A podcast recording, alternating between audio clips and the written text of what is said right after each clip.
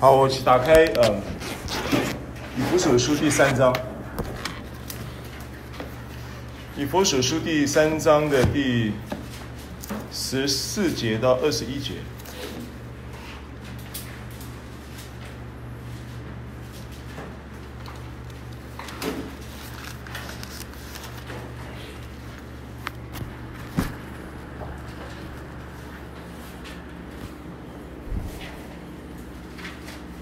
因此，我在父面前屈膝，求他按着他丰盛的荣耀，借着他的灵，叫你们心里的力量刚强起来。啊！跟我说，我心里的力量，心里的力量。刚强起来，刚强起来。啊！对你的心说话，就是现在，闭眼睛。现在对你的心说话，你跟他说：“我的心啊，我的心啊，跟我说，我的心啊，我的心啊，你要刚强起来，你要刚强起来。我的心啊，我的心啊，你要刚强起来，你要刚强起来。我的心啊，我的心啊，你要刚强起来，你要刚强起来。好，便呃使基督因你们的信住在你们心里，叫你们的爱心有根有基。好，你看到哈，他今天就是总共到二十一节啊。我们先看这一段，这个是保罗。很有名的一段祷告文，啊，为以弗所教会的祷告文，啊，那这个祷告文呢，他从十从十六节嘛，啊，十六节开始这个祷告词，对不对？不是祷告词了，就是说从十六节开始描述他祷告的内容，他屈膝祷告，他跪下来祷告，他祷告什么事？他祷告的主要的内容是什么？就祷告的时候，他会有一个很重要的目标，或者是祷告的时候会有一个很重要的、很强烈的情感负担，一个一个迫切的一个心情。啊，跟我说祷告的心情。祷告的心情。祷告要有心情的。祷告那个心，那祷告的那个心情是带着一个渴慕，带着一个迫切，带着一个强烈的期待。带着一个持定在你心中的那个信念，如果今天你的祷告，即便是方言祷告，你不秉持着那个你对你所祷告的、你所说话的那个对象，你并没有对那个祷告说话的对象产生任何的意图，那那个祷告。就不叫祷告，请你翻开，等下再回来啊！请你翻开《路加福音》，《路加福音》第五章第四节，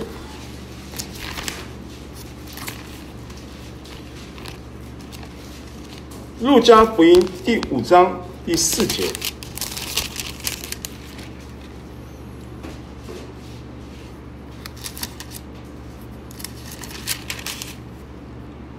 讲完了，对西门说：“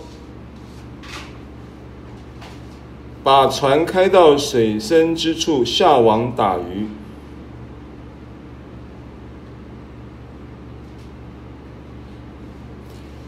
哦，第三节，对不起啊，第三节，有一只船是西门的，耶稣就上去，请他把船撑开。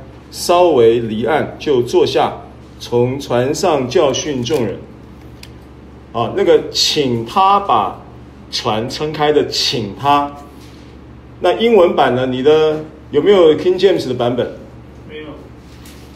那你手上的是什么版本？NIV 是 ask，对不对？对。King James 用 pray。pray 是什么意思？祷告。King James 英文版用 Pray Him，耶稣向彼得祷告。那你说哪有？哪我们向神祷告，哪有耶稣向我们祷告的道理？他这里讲的祷告有一个很重要的意义，Pray 的很重要的意义，它不是指的祈求。Pray 很重要的意义是，当你向着那一个说话的对方，有一个意图，那个意图来自于一个信念，基于一个信念。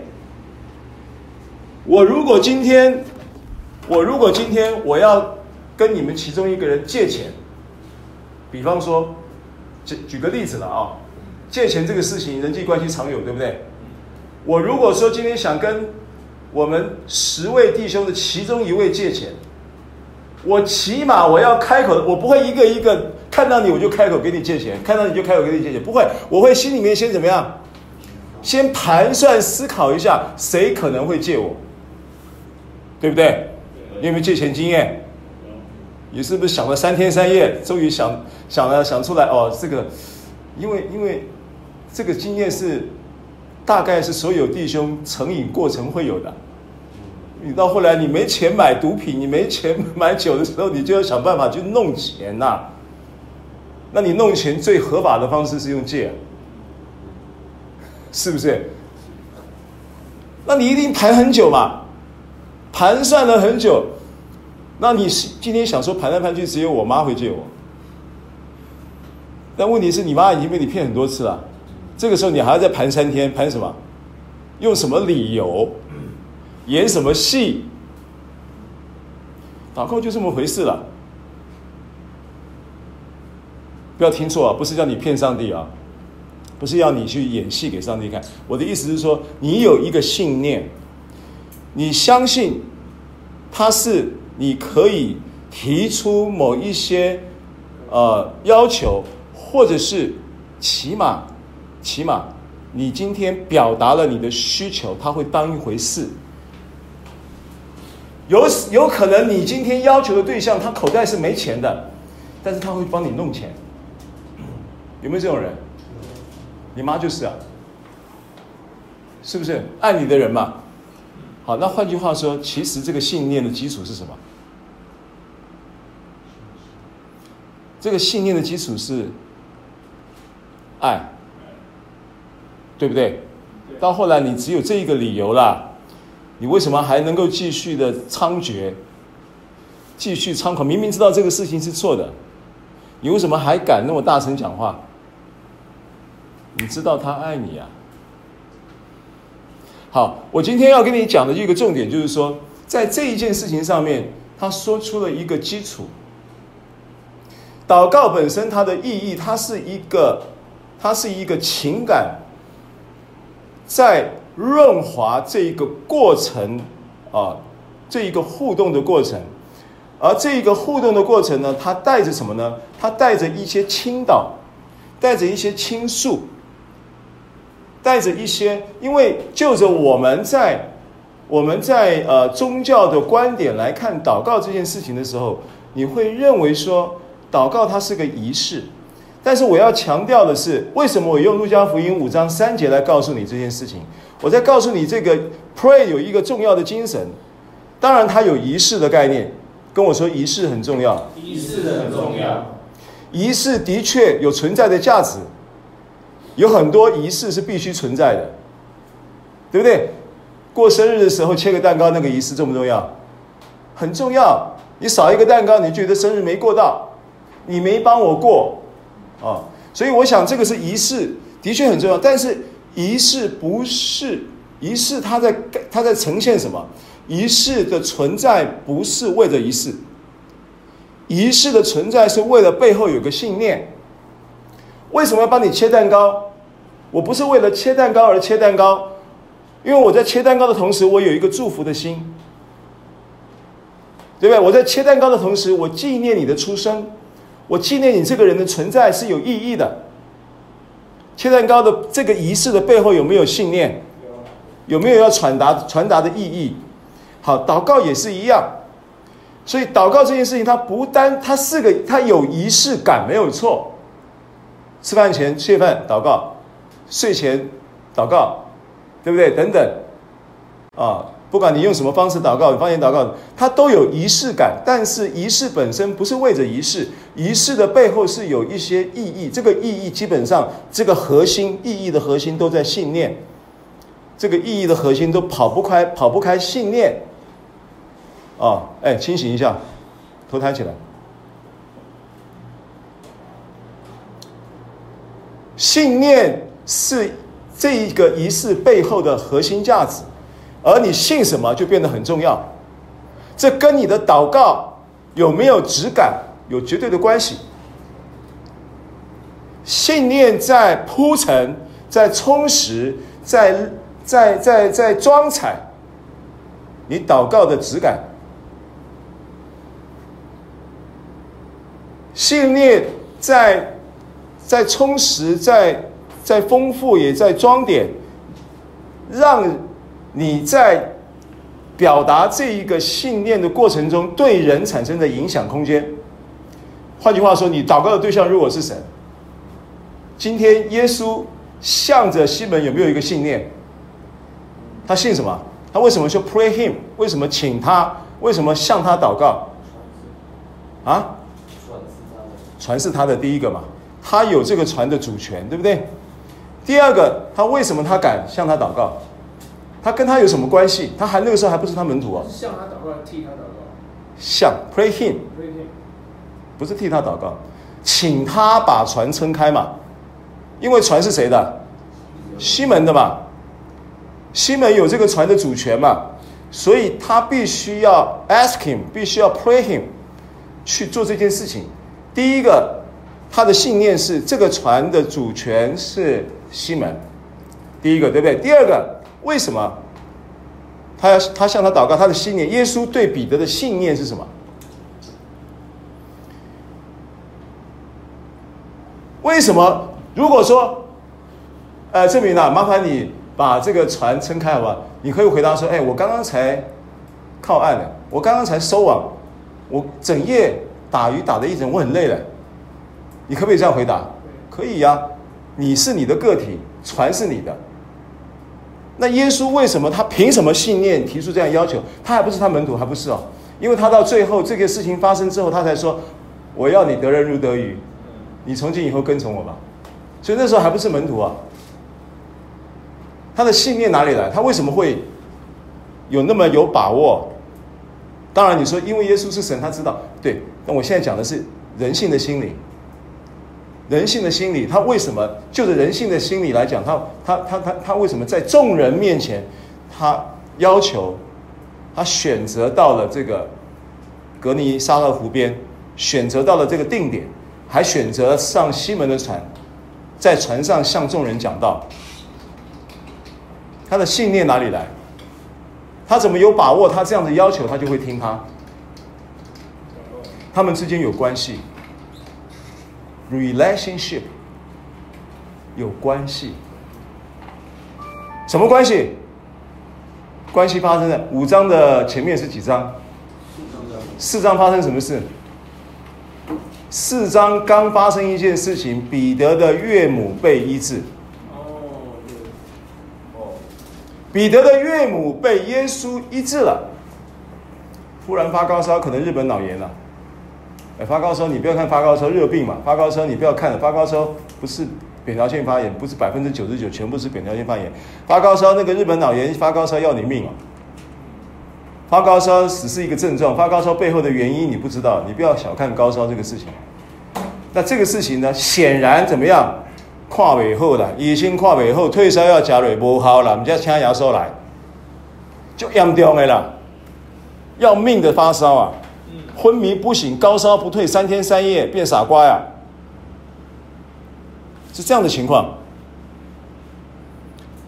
所以他之间已经有了什么？他为他已经把已经发生了一个什么关系？关系带来信念，产生祈求的力量，祷告的力量。阿门。好，回到以弗所书三章。所以，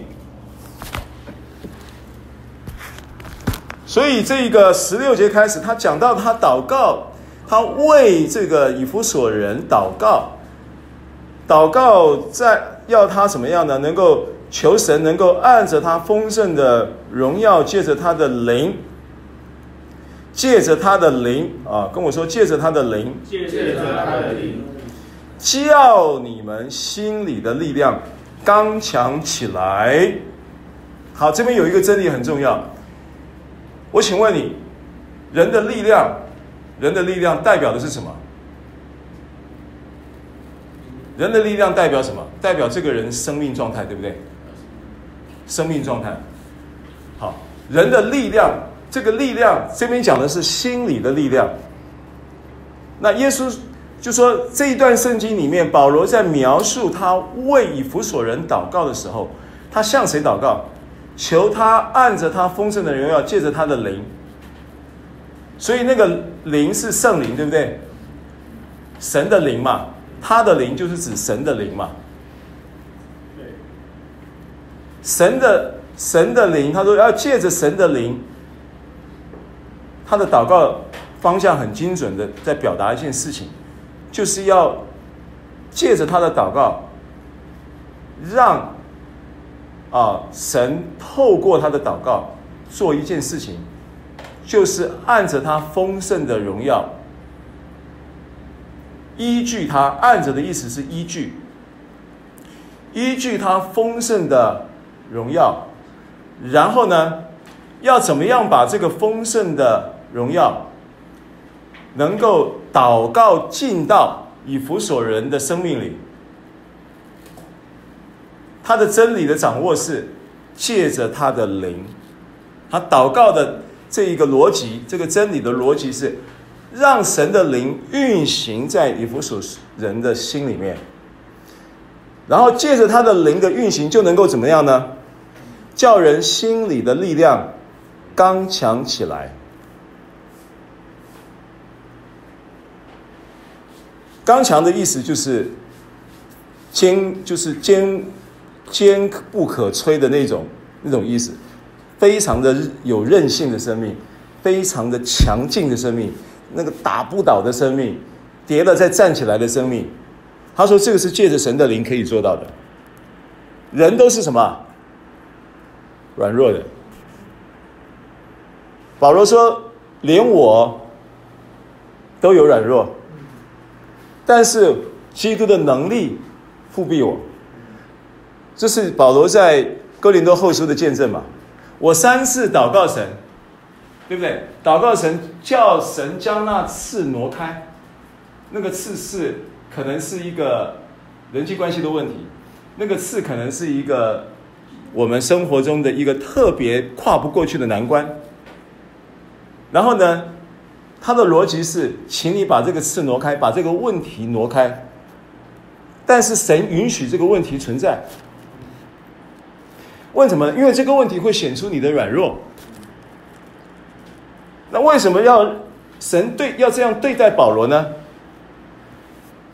他让这个问题存在，并且显出他的软弱，让你在面对这个软弱的时候能够有一个反应，就是什么？借着他的灵，能够刚强起来，要他去经验从软弱中怎么站起来。这个经验是非常宝贵的。从失败中怎么样站起来？这个经验要比你一帆风顺、平步青云的经验要更宝贵，因为你人生难保会有生活中大大小小的挫败。有时候挫败还没发生，你已经用挫败感在等它，你已经习惯用挫败感去看事情的发展。为什么？因为挫败的经验太多了，那你怎么样能够在挫败的经验这么多的情况之下，却不带着挫败感过日子？你必须经历从挫败中站立，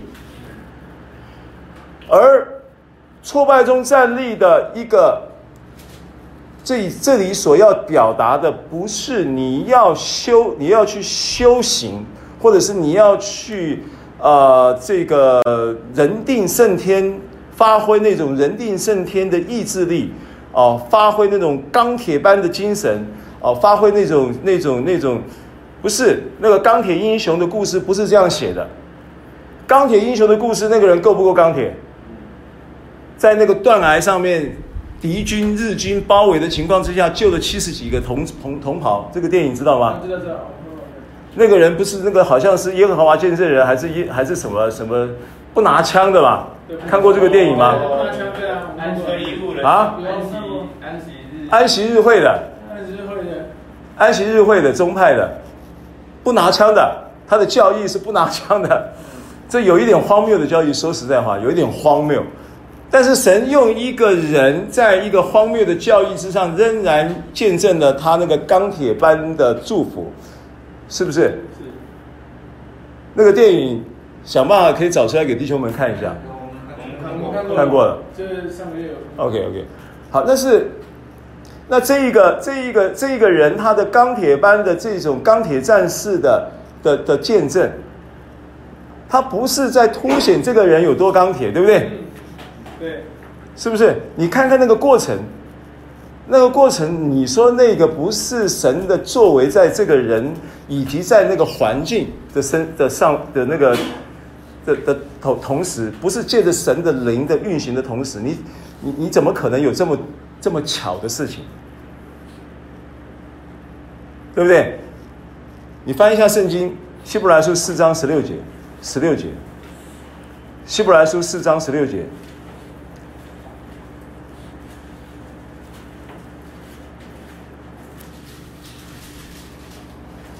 希伯来书四章十六节，他怎么说呢？所以我们只管坦然无惧来到施恩宝座前，要要得怜恤，蒙恩惠作随时的帮助。好，随时画起来。随时画起来。随时这个原文可以翻译说恰巧，恰恰巧。所以你生活当中，我跟你说啊。你会发生很多巧事，你会觉得怎么那么巧那么巧？不是，是他随时的帮助，是一个恰巧的布局。英文是 time of need，就是最需要帮助的时候，对吧？那叫恰巧嘛。刚好在那个对的时间，到了对的地方，遇见对的人，做了对的事情，发生了对的结果，是不是？对。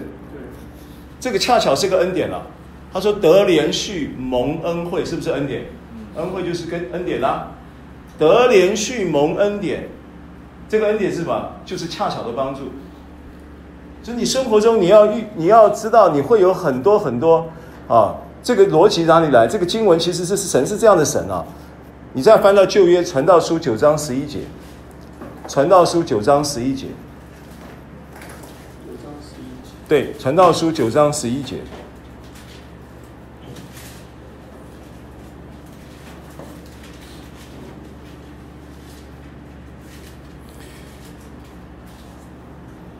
传道书九章十一节来，请。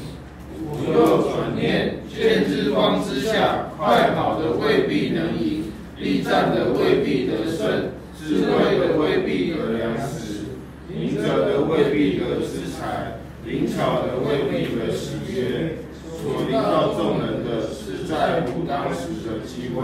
你前面那一个，不管是快跑的、力战的，然后智慧的、明哲的、灵巧的这些。都不管用，对不对？就算是你不够努力，对不对？然后就算是你跑得不够快，你比人家慢，就算是你没有别人这么明哲，明哲的意思就是明哲的相对词就是白目，是吧？就算是你很白目，就算是你你没有这么有智慧，就算是你也不这么灵巧，有一点駑钝。这个话你要反过来看，因为他讲力战的未必能赢，快跑的未必能胜，对不对？灵巧的未必得喜悦，明哲的未必得资财，智智慧的未必得什么？得粮食。那反过来看，就是你不灵巧，你不够明哲，你也不是那么努力，你也不是那么聪明，你也不是那么懂得掌握，就是让。运用人际关系等等，他说这个都不重要。他说后面是什么？关键在哪里？关键在哪里？神给你机会，当时的跟我说当时的机会，当时的机会，当时机会什么意思？当时的机会什么意思？当时的机会就是恰恰巧，在那个对的时时候，会有对的人出现在你面前。对不对？在对的时间，在对的地点，然后遇见对的人，去做了对的事。这是不是神给的机会？嗯，这个机会是这个意思啊。这个机会不是在讲悔改的机会，这个机会是在讲给你成就、快跑、力战、智慧、明哲、聪明这些事情不足的情况之下，他仍然给你有成功的机会。这是不是恩典？神是这样的神啊！我把新约旧约给你对照看嘛，不然那个希希伯来书四章十六节讲的那个那个那个恰巧随时的帮助，那个恰巧的帮助，是不是就是这个意思？就是这个意思嘛。好，回到以弗所书三章，求他按着他丰盛的荣耀，借着他的灵，叫你们心里的力量刚强起来。这是他祷告，向着以弗所人。为着以弗所人祷告的一个重要的情感上的一种 loading，就是一个意图，然后抱着一个关切、渴望、期待，向神做这样的祷告，就是其实他的意思就是说，心里的力量刚强起来，就是你怎么样来奔跑，面对。人生的每一个问题，奔跑人生道路最重要的事情，这是最重要的事情，给你力量，所以这是他祷告的核心，啊，在跟我说，跟我说，我的心啊，你要刚强起来，你要刚强起来。好，第十七节，那这是他祷告的目的，对不对？祷告的一个主要的一个意图，对不对？好，就是要刚强起来。那刚强起来呢，后面他就有一些祷告的祷告文的内容啊，是我们要探讨的。他说：“使基督因你们的信住在你们心里，叫你们的爱心有根有基。”好，怎么样刚强起来？刚强起来是一个很重要的一个，他在这件事情上面。做这个祷告的强烈的持续性的一个负担，然后他很明确的把这个刚强起来的条件，在他的祷告词中呈现出来。第一个是什么？你要怎么刚强起来？信，信。你刚想起来的前提是你相信，相信谁？相信耶稣。相信他是。因为他说：“求他按着他荣耀丰盛的荣耀吧，相信他是丰盛的，对不对？相信他的荣耀是丰盛的，也相信他在他丰盛的荣耀的这样的一个本质的这样的一位神，相信他是赏赐恩惠的，对不对？相信他赐下来的这一个灵，是代表了他丰盛荣耀的本质。”已经在我们的里面了，啊，所以你要怎么样让这个丰盛的荣耀的灵能够在你的里面运行呢？他刚才是不是讲安家住？有没有讲住在你们心里？有。使基督因你们的信住在你们心里。注意啊，在这里讲的基督就是讲耶稣，对不对？所以你看到，求他按着他丰盛的荣耀，那个他是指父神。借着他的灵，那个灵是指圣灵。父神按着他丰盛的荣耀，借着圣灵，要使耶稣基督住在你心里。跟我说，住在我心里。住在我心里。住在我心里什么意思？他不是那种到旅馆去 check in 的那个住，不是那个意思。住，它的原文的意思是一个。一定永定的定居的那个住，就是要去设户籍的那种住。户籍要迁过去的，当然迁户籍对你我们在台湾来讲是一件很方便的事情。你今天从从哪迁到哪都是半小时排个队拿个号码牌，半小时就解决的事情。迁户籍相对你在大陆啊，你就没那么简单了。大陆要迁户籍啊，那比选总统还难了。那很很很不很麻烦的，工程很浩大的。好，那我重点是要讲说，这一个住原文的意思就是一个一定有一定的安家居住设户籍的住。好，那它的意义是什么？在这里，它的安，它这个住的意义是什么？在这里讲这个住的意义是什么？你要从上下文来看的话，这个注一定包含了什么意义？包含了上文讲的嘛，他要按着他，依据他丰盛的荣耀，借着圣灵，使基督因你们的信，你信了没有？信了，好，信了。信了，发生就就发生一个事实，注意啊，你只是相信而已，你只是相信而已，你相信的这一个事情，成为一个一个产生的一个真理的事实，就是基督住在你里面了。这边是这边是这样说的嘛？啊，因你们的信，他没有说因你的行，没有啊，也没有说因你的血行，没有啊。也没有说因你的言行没有，对不对？他这么讲，因你的什么信，因你的信就住在你的心里，就安家在你的心里。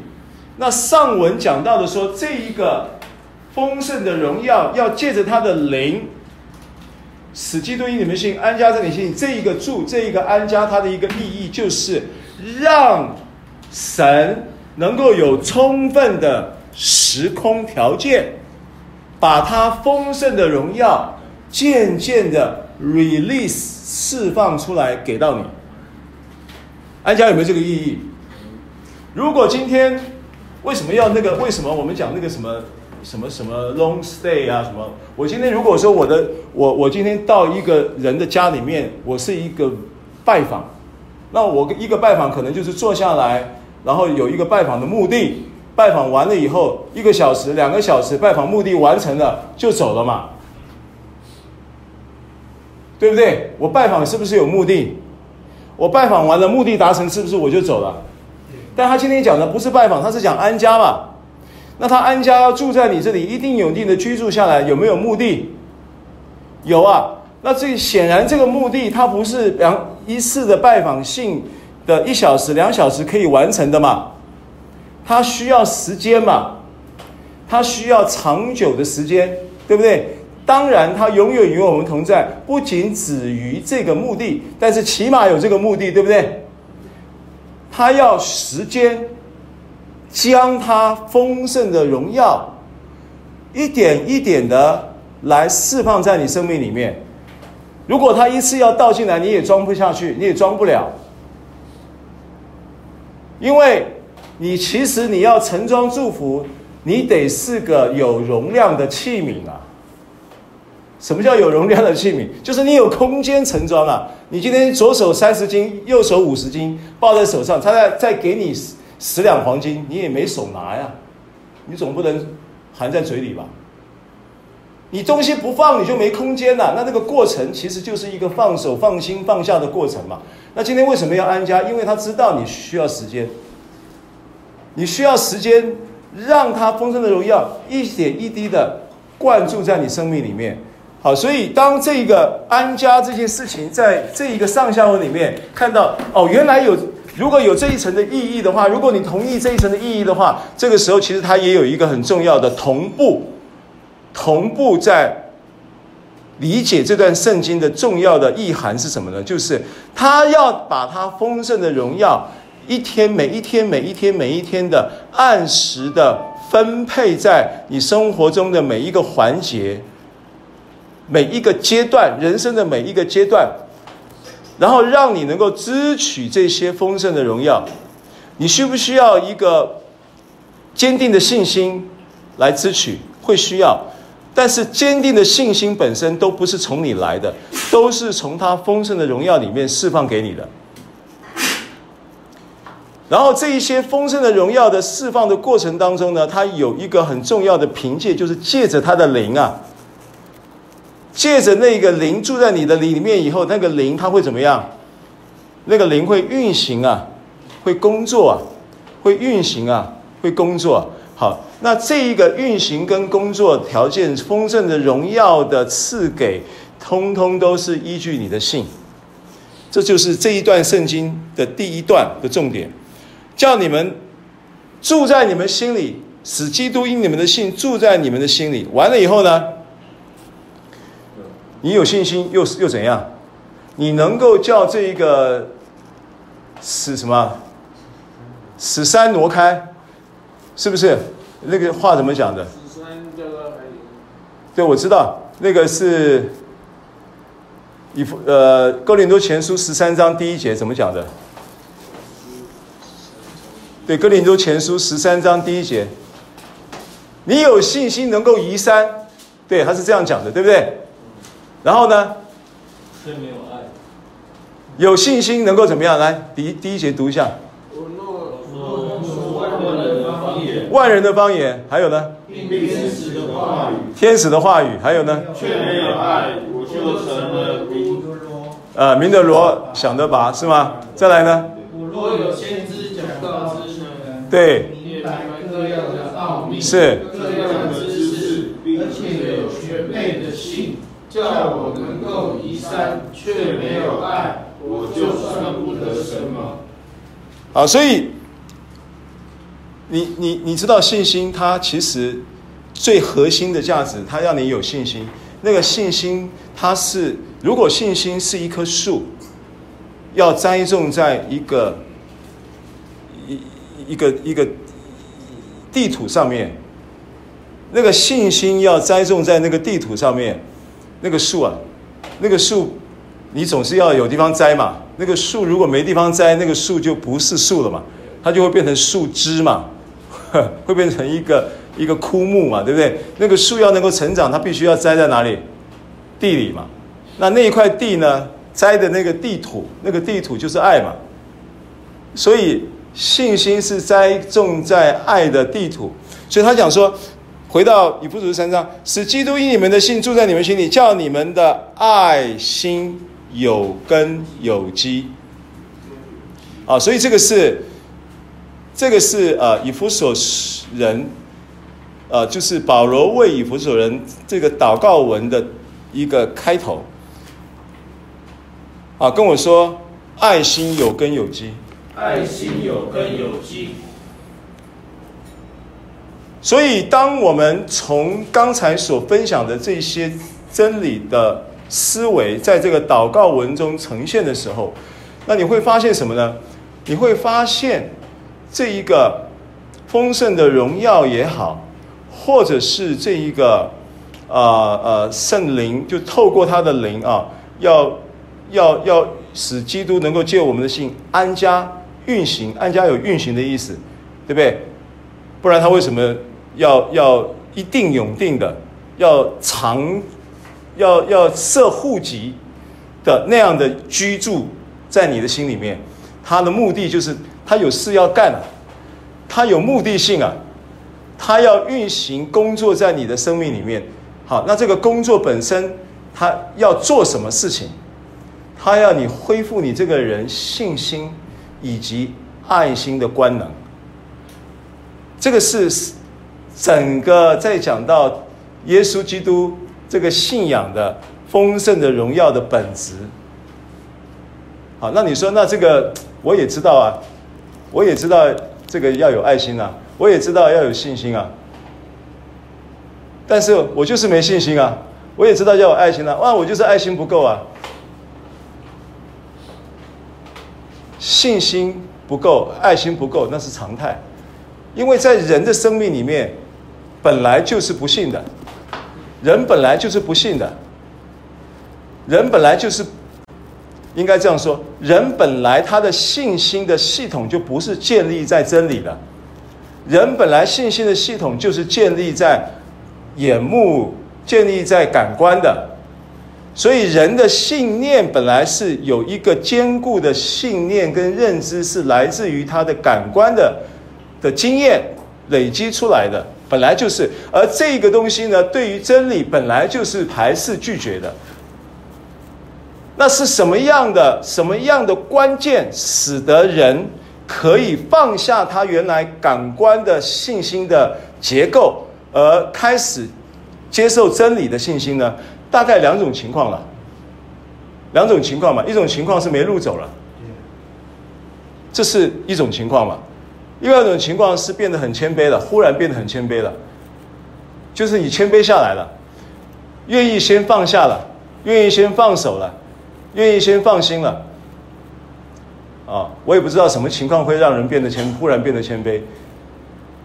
大概也就是没辙了，也就是没路走了。其实所以说两种情况里面，归纳起来还是还是，所以为什么讲说人的尽头是神的起头？那如果说那我还不信，我还是啊，那那表示你还没到尽头。那到尽头再说也没关系，上帝等你。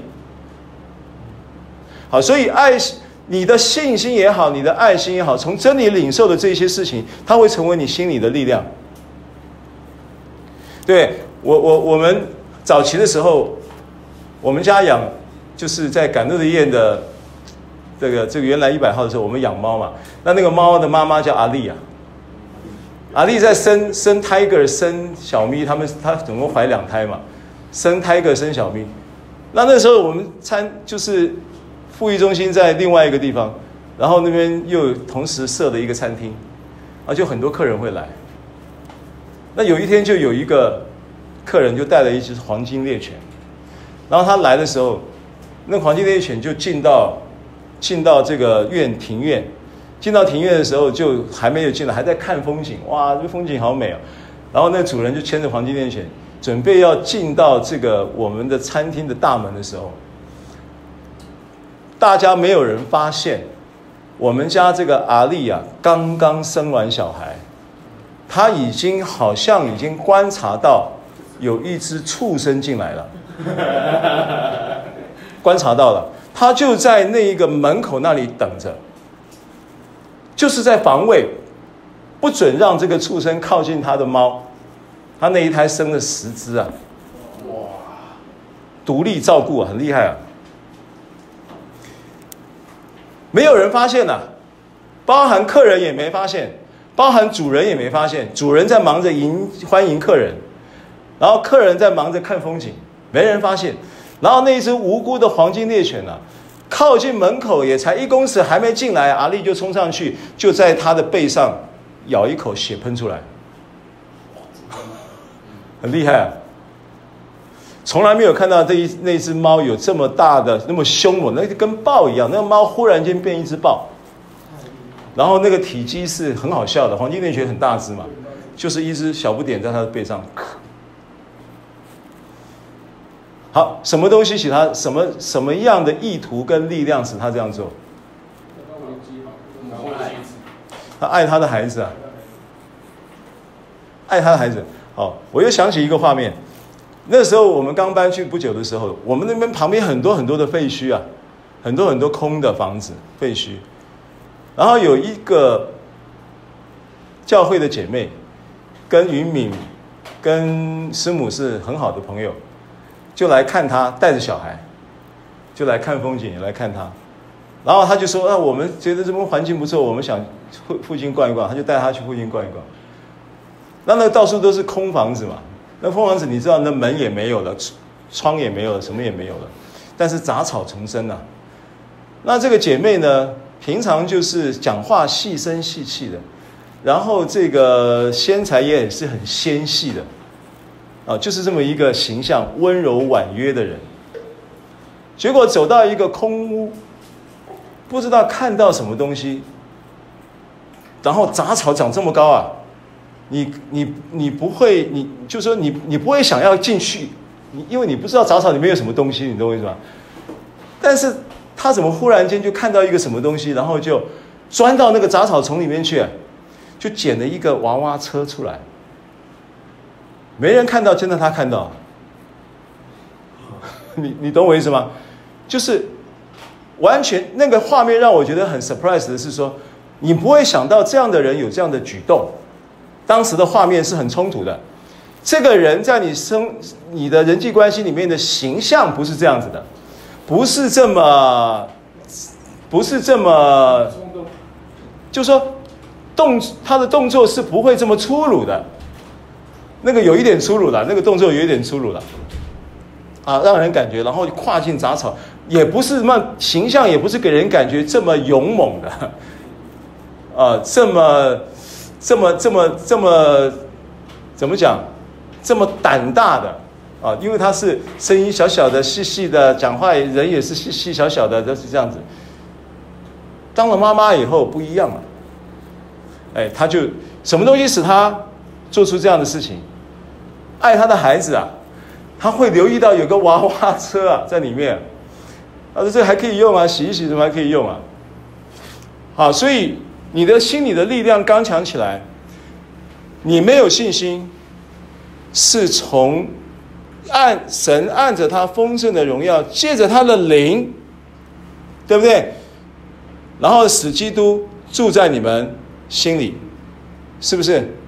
因你们的信住在你们心里，然后完了以后呢，那个信你只是选择而已哦，你只是选择相信而已哦，不是你自己去生产这个信心出来啊，是神按着他丰盛的荣耀，借着他的灵把信心给你，运行在你心里面，因为他住在你心里面工作，他就要工作在你心里面，让你产生信心，然后也让你产生爱的力量。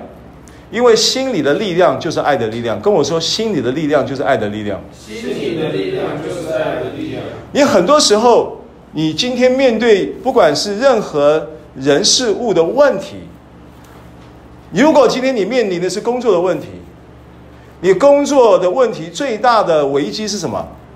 人在职场上最大的危机，当然有很多层面。但是最关键的危机是什么？或者是说最啊、这样子吧，从圣经的角度来看哈，你看一下，你看一下《传道书》三章二十二节，《传道书》三章二十二节，就说你面临你我们我们在讲，譬如说工作，男人工作是很重要的。你今天任何一个人，你到了一个你在某一种生活的状态里面。你在面临的所有的这一些，尤其是男性了啊，在面临你生活所有的烦恼，基本上每一个人不会跳脱那个工作取向的问题，对不对？工作是很重要的。那圣经上怎么讲呢？三章二十二节。我见人莫强如在他经营的事上喜乐。好，经营他英文是讲是不是讲 work？对，工作。人莫强如，而且那个人他的原文是 man，对不对？是男人，所以这一个直接翻译的话，就变成是说，男人莫强如在他工作的事上怎么样？喜乐，跟我说喜乐。喜乐。好，为什么在工作的时候会喜乐？为什么？你为什么会？他说，男人莫强如，意思就是说，没有一件事情。比对男人在工作上喜乐更重要，没有一件事情比人男人在工作上能够喜乐更有价值。这边是这个语语气是这样的嘛？因为讲话的人是所罗门嘛。所罗门是一个经典的一个一个君王，也是一个很有攻击的君王。虽然他这个人到晚年的时候是晚节不保，但基本上他是一个有治理、有攻击、有智慧。对不对？有资财丰富尊荣的一个代表性的经典人物啊，他是他的他的结论就是男人莫强如，就没有一件事比这件事情更重要的。莫强如的意思就是这样子，没有莫强如就是没有比这个更强更重要的，强就是重要的意思，或者是莫强如就是没有一件事情比这件事情更有价值的，就是在你工作的事上喜乐。所以好的工作不是钱多事少离家近。好的工作，第一个条件是你因这个工作你能够喜乐。那话又说回来，如果这件事情是莫强如，没有比一件男人能够在他工作的事上喜乐更重要、更有价值的事情的话，反过来讲，最大的危机也就是人在工作上不喜乐，这是男人的危机啊。为什么？怎么说这个真理要怎么掌握？其实很简单嘛，你对你的工作没有热情了嘛，你就不会喜乐，你懂我意思吗？你不爱你的工作了嘛。所以就着工作而言，你都要爱的力量啊，你的心理力量才能够刚强起来嘛，你的工作才会有喜乐嘛，是不是？那你的家庭生活为什么没有喜乐？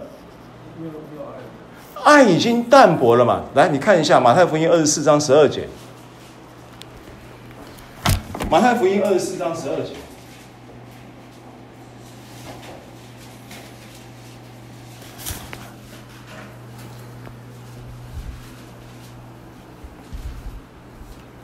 怎么说呢？你你你不法的事增多，许多人的爱心才渐渐冷淡了。好，你的家庭为什么会不快乐？你成家的时候，你是不是很爱、很爱、很爱，你才会娶的？嗯，你才会嫁的。那为什么不快乐的？爱不见了，爱不见了。跟我说，把爱找回来。把爱找回来，这第一点很重要。你说去哪里找爱？人间有爱吗？男女的爱有有到永远的吗？好像婚前就是这么一回事，婚后变成婚姻本来就是爱情的坟墓哦。如果你这样子想，也没错。如果你真的这样想，那你就得要知道一件事情：耶稣的爱就能够填补，让你这个爱的拉撒路从坟墓坟墓出来。你这个拉撒路已经死了，爱的拉撒路已经埋在坟墓里面了。耶稣可以叫他拉撒路出来，这就是这件事情的价值啊！你的信仰价值没有不用讲太大，你恢复把爱找回来，就是你的价值的根本。你生命的根本价值就在这里。工作需要爱，你才会喜乐；家庭需要爱，你才会恢复关系美满跟幸福，对不对？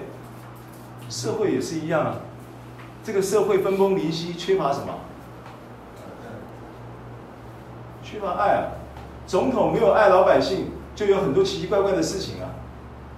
老板没有爱员工，这个职场就变得冷漠、分崩离析、明争暗斗，对不对？勾心斗角，是不是？爱是一切问题的答案嘛。所以为什么保保罗在这个祷告里面？他就是这么简单一个祷告，没什么学问。使基督因你们的心，安家人心里。哎呀，陈腔滥调，然后叫你们的爱心有根有基。哎呀，陈腔滥调。不，你真的要进入这个真理，你需要在这个真理中觉醒。如果今天这个基本的觉醒没有，人醒不过来，就没办法。就说你要继续装睡，就叫不醒。能赶快醒过来，因为你只有醒过来了，你从这件事情里面，你如果重新找到方向，找到路，神已经把手电筒给你了，他也告诉你，义人的路如同黎明的光，越照越明，直到日午。但是义人的身份要给你，你也得怎么样？披上，就这一套艺人的艺袍已经为你做好了，就只等你披上来。你就具备这个身份了，身份了，他给你的，他免费给你的一个身份嘛，你你信了，你就取得一个身份嘛。你知道所有的事情都从身份起头的吗？对不对？是不是？你一个警察，你你早上起床，这个下床气跟老婆吵了一架，然后。孩子跟你顶嘴，给他两巴掌，然后出门的时候呢，老婆也是哭哭啼啼的，然后孩子也是心不也是哭哭啼啼的，然后两一一家不欢而散的，然后你上，然后带着这个睡眼惺忪、不好的心情上班，然后呢，上班的时候衣服一穿到马路上一指挥交通，每一个人都要听你的，为什么？你不是一个早上才起来打老婆的，骂骂老婆、打孩子，然后又不。又又到了公司，然后同事也没给好脸色，然后你你为什么你上去吹哨的人家就要听你的？你表现不好啊，你也不是个好父亲，你也不是个好爸爸，你也不是个好同事，你也不是一个好警察呀。那为什么你一指挥，没有人敢不听你的？为什么？为什么？为什么？你有身份啊，你的身份。你被赋予了一个身份，是不是？所以你身份的这一个取得，这个赐给你的这个身份，你自然在这个身份的认同、归属跟身份的应用上面，就会开始产生一些资源。这些资源是属灵的资源。你因为身份的认知、身份的认定、资格的认同，你可以产生信心，不然你哨子吹不下去嘛。哎呦，我如果看我今天早上的表现，我哨子吹不下去啊！我又不是个好父亲，又不是个好丈夫，又不是个好工作的好警察、好同仁。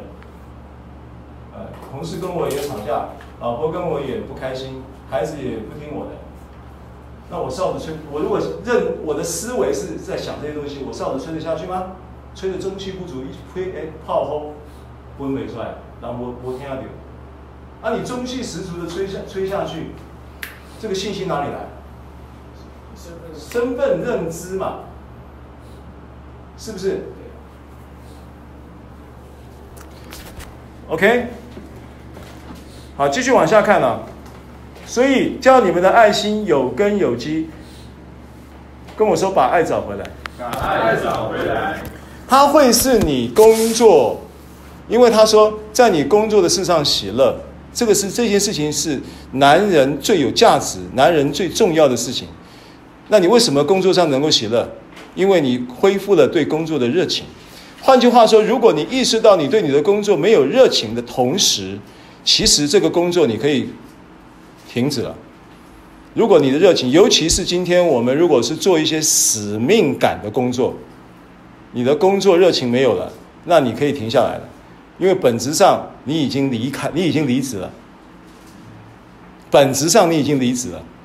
因为你已经不是在使命感跟爱的热情的驱动底下，在做这个事情，他已经失去了这个事情的本质。使命工、使命性质的工作，是不是需要这个？需要什么？需要这个原动力的存留啊！原动力没有了，这个工作已经变成是形式，本质上已经没有了，意义已经不在了。你只是做一个。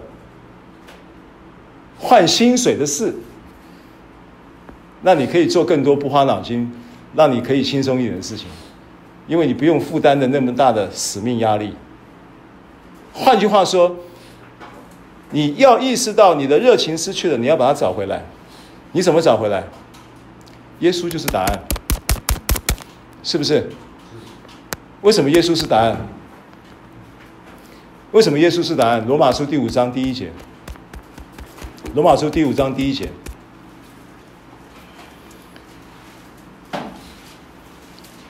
罗马书第五章第一节。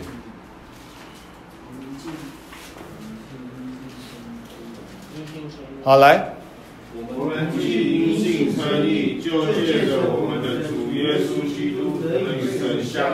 好，第五节。第五节。当万不至于羞耻。因为所赐给我们的圣灵，将神的爱浇灌在我们心里。看到了吗？所以是不是借着你信了耶稣基督，然后借着他的灵，叫你心里的力量刚强起来？他的灵做了什么事情，让你的心理力量刚强起来？将爱浇灌在你心里。如果今天。我们讲说，你的工作没有热情，如果你的信仰也没有热情，这信仰也是虚的。所以没有热情，爱不见了，就是生命最大的警讯。不要搞错了，这个东西你得自我做解释，自我做探讨。它亮了红灯了，别人没看到，你自己很清楚。你就要解决这个问题。这个问题答案在哪里？在圣经里。你要在圣经以外找，没有。所有的宗教不会以爱作为核心价值。就算是有，它也是理学上的核心价值，不是生命的核心价值。因为没有一个宗教的教主为你死，只有耶稣为你死啊。释迦牟尼没有为你死，观世音没有为你死，关公也没有为你死，耶稣为你死啊！没有一个宗教主张那个救主的救主的概念是为你死，没有，世界上没有，就只有耶稣。好，所以回到这个圣经上，在讲心理的力量刚强起来这件事情的关键点在于，你必须学习一种技能，这个信仰技能就是。能够透过丰盛的荣耀，这个丰盛的荣耀其实描述的，因为保罗实在是一个有深刻经验、生命经验的人。保罗也实在是一个有这一个丰富的这种叫做知识啊装备的人。保罗也实在是一个有强烈的宗教使命感的人。他的他没有信耶稣以前，他就是个宗教使命感很强烈的人。有人说他在年轻的时候其实就是一个极端主义者，是一个非常极端的年轻人。他可以在十几岁的时候，就是帮这个那个叫做谁啊？史蒂凡被处死的时候，他帮这个凶手看守衣物。他的生命历程，所以他当他在描述基督耶稣的真理的时候，他是这么强烈的，这么这么用这些字眼，他用的他的圣经的书信书，他的经文里面的用使用的这些的。如果你去理解他的那种，去探究他的思维，你会发现这个人为什么被神大用？他真的有很充分的理性，也有很强烈的情感。他是一个很两极化的人。你要你知道，理性强的人呢，情感不容易强，情感就比较冷。但是他是两方面都强的，这种人其实很很难过日子。理性强，情感也强，会有冲突，所以会很冲突，你知道吗？你譬如说，师母是情感很丰富，理性比较不充实的，他在情感的，他可以自得其乐，对不对？因为他他不会看到我看到的烦恼，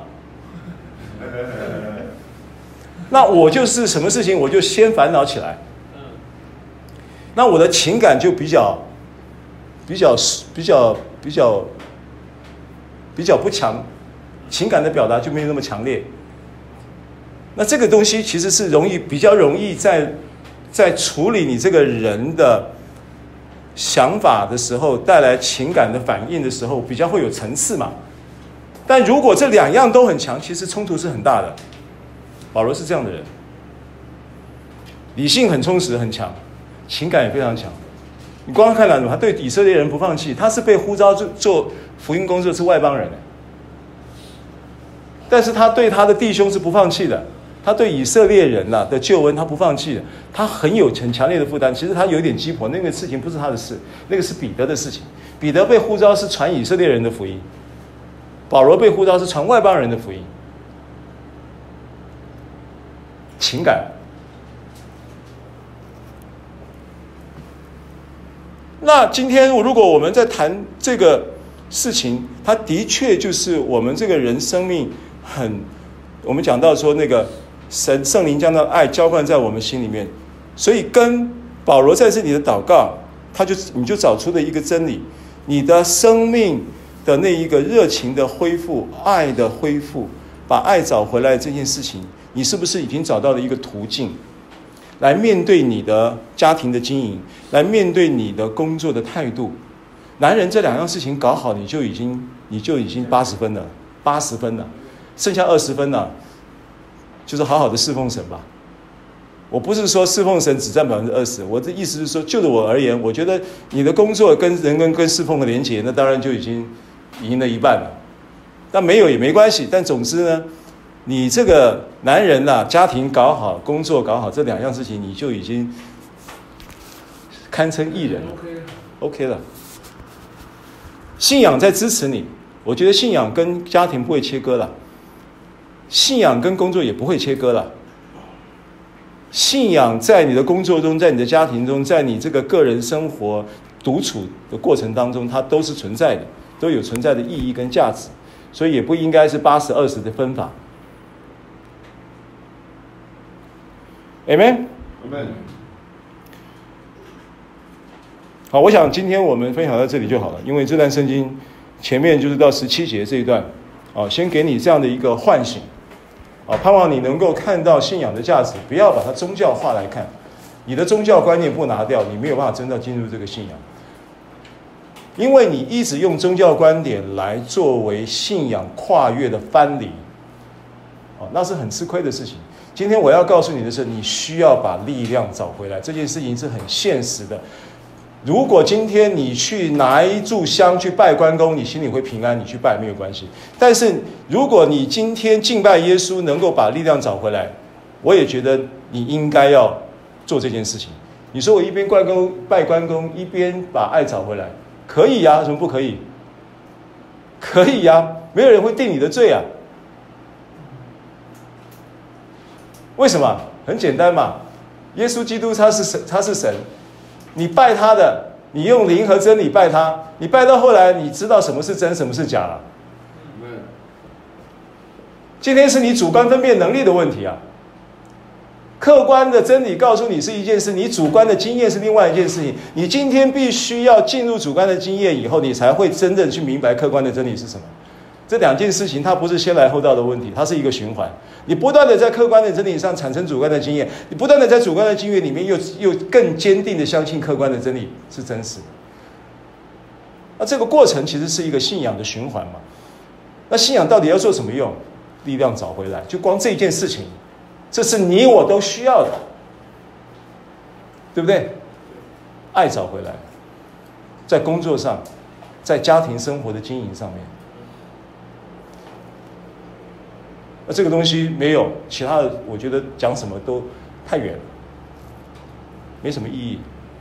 这个东西是保罗为着以弗所人祷告的核心价值，也相信，我也相信是我们每一个人都会需要的。我们祷告，所以说我们相相信在你啊丰盛的荣耀中，我们已经领受了，而我们的领受不是依据我们有比。别人更聪明、更有能力的条件，我们的领受是因为主，你怜悯我们，你拣选我们，你预定了我们，你也呼召了我们，你也把我们带到现在所站的这个恩典当中，你把我们带到现在这个位置，让我们看见一些事情，让我们明白一些事情，所以说我们奉你的名，一切在。